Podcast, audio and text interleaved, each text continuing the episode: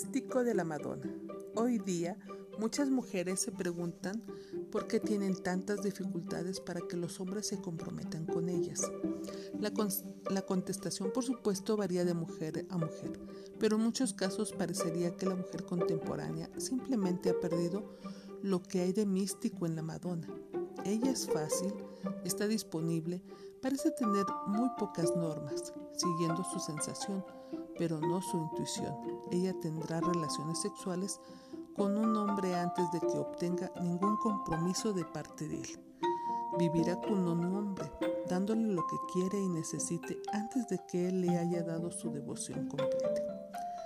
Mientras que para la mujer que posee normas, el actuar el papel de hacérsela difícil es algo natural y no un juego, ya que se experimenta a sí misma como especial y tiene valores por los cuales se rige. Sin embargo, en la mujer que está separada de sus aspectos de Madonna, hay poco que es sagrado acerca de sí misma, su sexualidad o su femineidad. Tal mujer ha perdido su misterio femenino, ha perdido lo místico de la Madonna. Ella deja sus toallas sanitarias y su bolsa de lavados tirados por el baño, revelando así sus secretos femeninos más personales. Ella tiene una necesidad casi compulsiva de compartir sus pensamientos y sentimientos más íntimos con los hombres en un intento de ser comprendida. En realidad, los hombres no pueden relacionarse y están completamente abrumados por los sentimientos y necesidades de la mujer, ya que en contraste, los hombres son criaturas extremadamente simples. Los hombres piensan que las mujeres son inescrutables, oscuras y exóticas, húmedas y ocultas. Estos elementos son parte de lo excitante y fascinante de la mística femenina.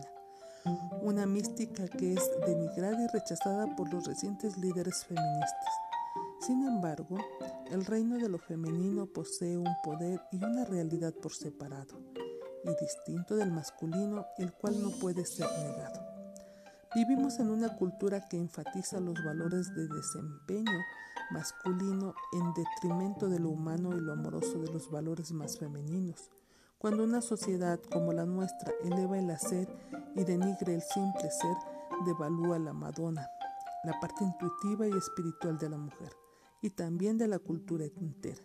Quizá el enfatizar los valores masculinos y patriarcales es típico de una sociedad que se encuentra en un estado avanzado de tecnología.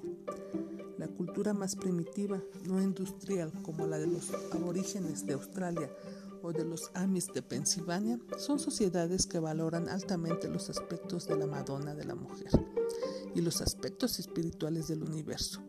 En otras palabras, los valores femeninos son enfatizados sobre los valores masculinos.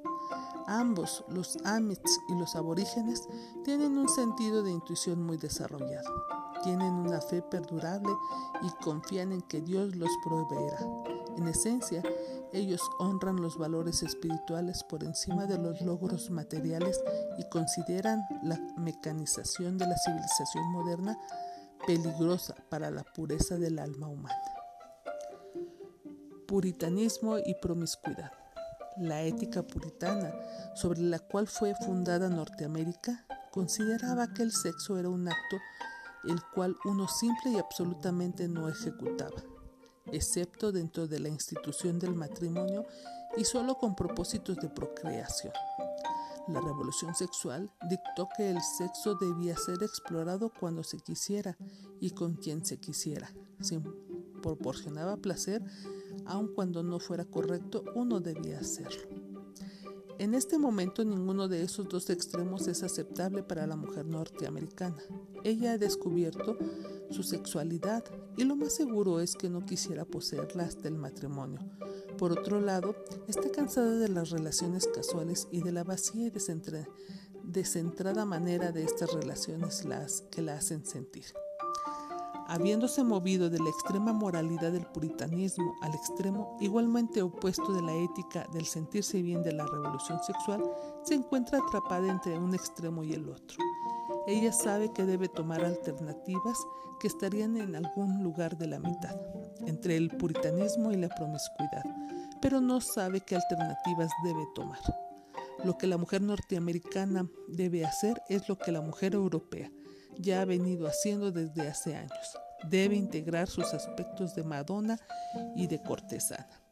En la búsqueda de una compañera de por vida, la mayoría de los hombres busca una mujer de alguna manera combine ambos aspectos femeninos, igualmente poderosos aunque prácticamente opuestos. Esto es, ellos desean a una dama en la sala y a una prostituta en la cama. Ellos respetan en la mujer la parte de la Madonna, pero se deleitan con la cortesana.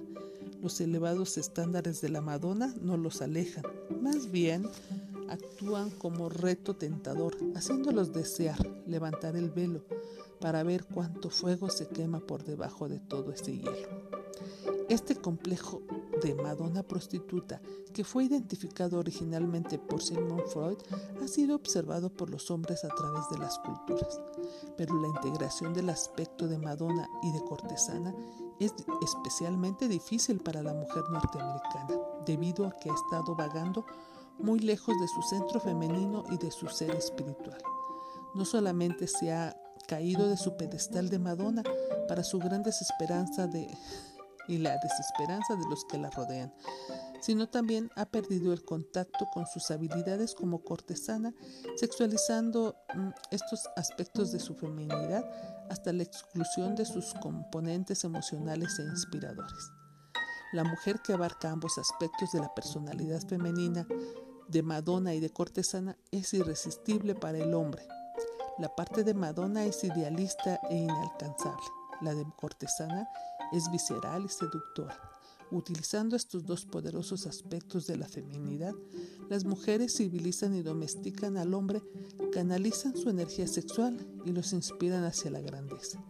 Es la mujer con quien los hombres procuran sacar su naturaleza tierna y sus ideales más elevados, lo que inflama su pasión y los motiva para sus logros. Pero la mujer femenina es una rareza en la cultura actual y el hombre tradicional que todavía busca con valentía una inspiración o musa en su mujer corre el riesgo de sufrir una amarga decepción. ¿Cómo entonces puede una convertirse en esta auténtica mujer femenina? Mis lectoras se habrán dado cuenta a estas alturas de mi omisión de la maternidad como un elemento importante en mi definición de la mujer femenina. Irónicamente, a pesar de los muchos himnos hacia la santa maternidad, yo no veo el aspecto maternal de la personalidad femenina como central en la tesis de este libro. En verdad que muchas mujeres contemporáneas han propuesto pospuesto demasiado tiempo la maternidad, pero de hecho la mayoría de las mujeres continúan deseando tener niños.